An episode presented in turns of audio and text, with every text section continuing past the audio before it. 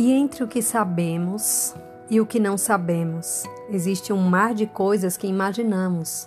Nossa relação com a realidade é sempre mediada por construções simbólicas e imaginárias, as quais, para a psicanálise, se dá o nome de fantasia.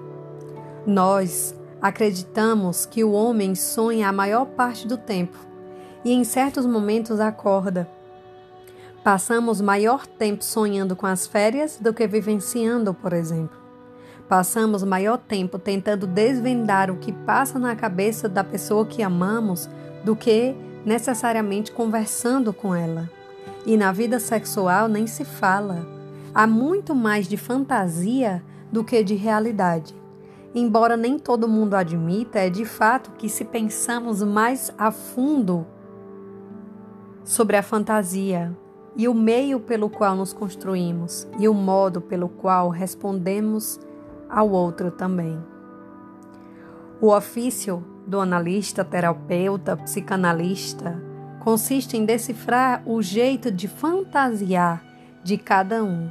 Freud descobriu que cada sintoma que levava o paciente até a análise tinha uma história para contar, mas essa história não era só construída com fatos, como vemos em muitos filmes, nossa história é baseada em fatos, porém acrescida de muitas produções imaginárias, que são igualmente importantes, dito de outro modo. A maneira que você encara a realidade. Nem sempre é como a realidade se mostra.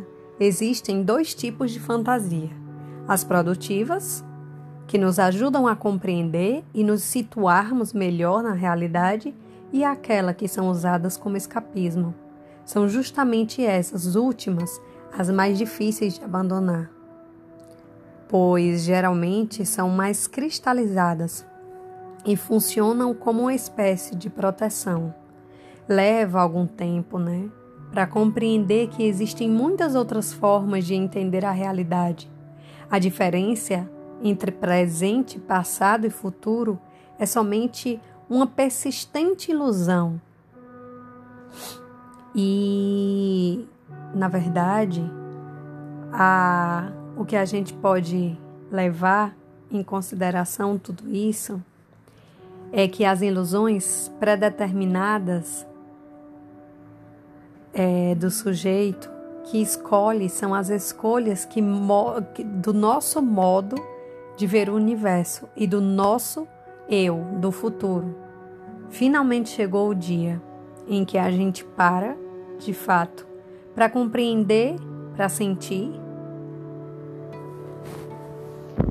o caos. O caos de perto, o caos que é uma loucura, uma viagem. O caos que sugerem sugerem nossa, surge tantas coisas e sugerem tantas mudanças, mas é importante que a gente entenda que, embora haja um sol dentro de mim, de nós, quando ele se vai, tudo é um caos.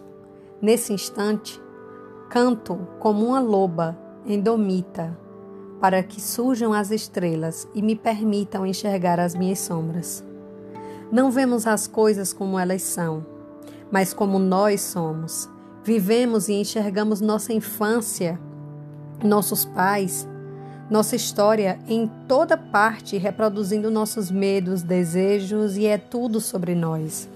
E as lentes como as quais enxergamos o mundo.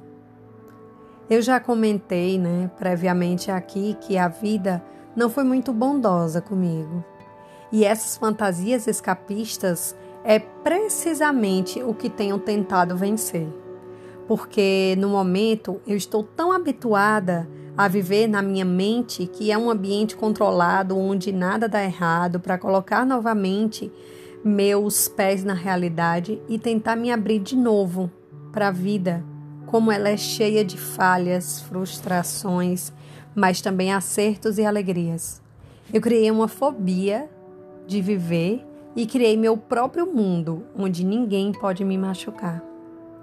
Mas isso se deu justamente por inúmeros, inúmeros traumas e falhas e, e escuta, a escuta que a gente permite ter, a escuta que a gente permite dar valor da palavra do outro.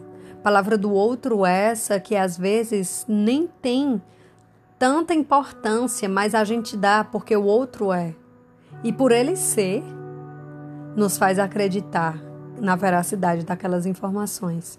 Há muitas vivências que são traumáticas demais para a gente encarar na pele, para a gente viver o apesar de e o depois de.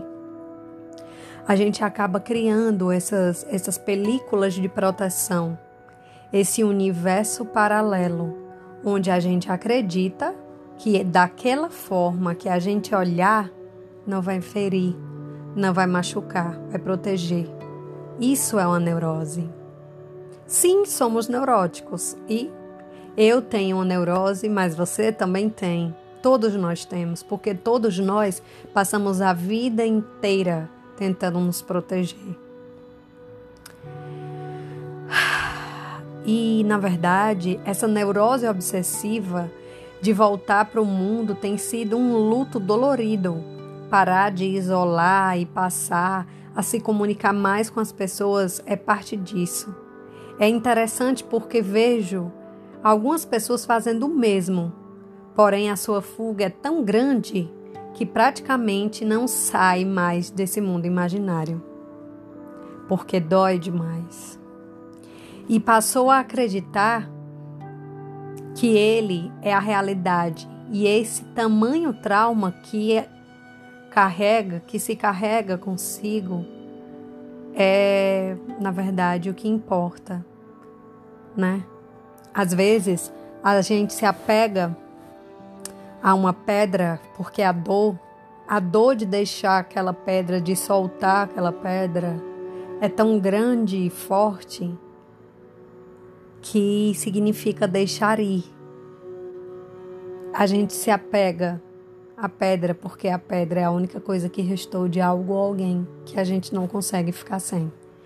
E isso é incompatível à maturidade, incompatível ao crescimento, são dores internas. Eu falo de coisas que estão bem guardadas dentro de nós.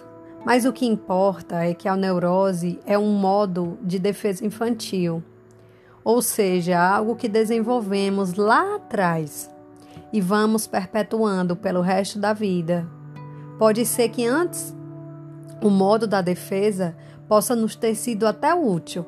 O problema é que a gente vai nesse time que está ganhando, não se mexe e vamos reproduzir isso, essa forma de nos defender ao menor sinal de perigo, perigo esse que muitas vezes é imaginário, deixamos de viver coisas que poderíamos ser boas somente por medo. Eu vejo muito isso. A maioria sabe o que é, mas tem medo e assim vai se fechando. Muitas vezes, o que mais tememos é aquilo que tem a capacidade de nos libertar.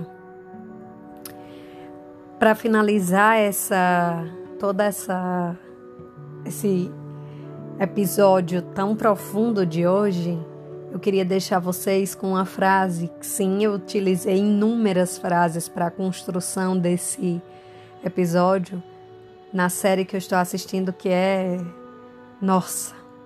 Ela realmente acredito que foi o gatilho que me fez pensar em tudo isso. Mas é fundamental, é dark.